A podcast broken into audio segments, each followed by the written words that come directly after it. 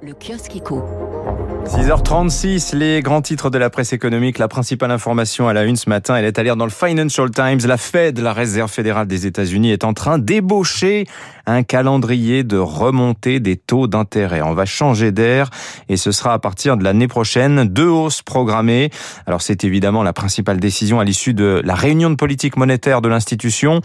La situation devenait euh, proprement intenable. Hein. Comment justifier des taux entre 0 et 0,25% avec une inflation autour de 5% sur un an, euh, même encore considérée comme transitoire, euh, cette inflation euh, est aujourd'hui un vrai sujet aux États-Unis.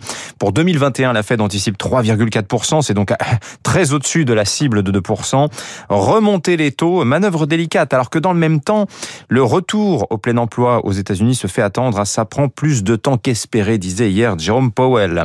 À la une également ce matin, ce chiffre, 1 million, c'est le nombre d'entreprises créées en un an, nous apprennent les échos.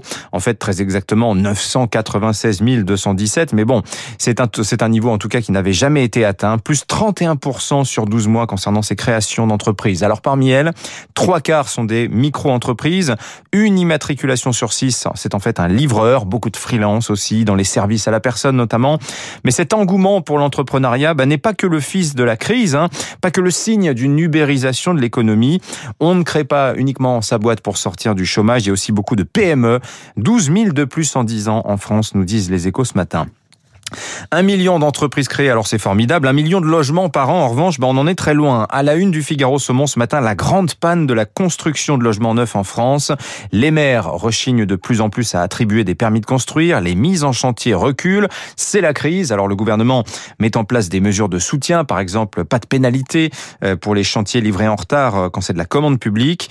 Euh, on est aussi dans un contexte d'envolée des prix des matières des matières premières. Le carnet de commandes s'assèche d'un côté et les entreprises de l'autre préfèrent annuler certains contrats. Les pénalités, bah, ça coûte moins cher finalement que le surcoût des matériaux. Effet de ciseaux terrible. La conséquence est inéluctable. L'immobilier coûtera encore plus cher à terme.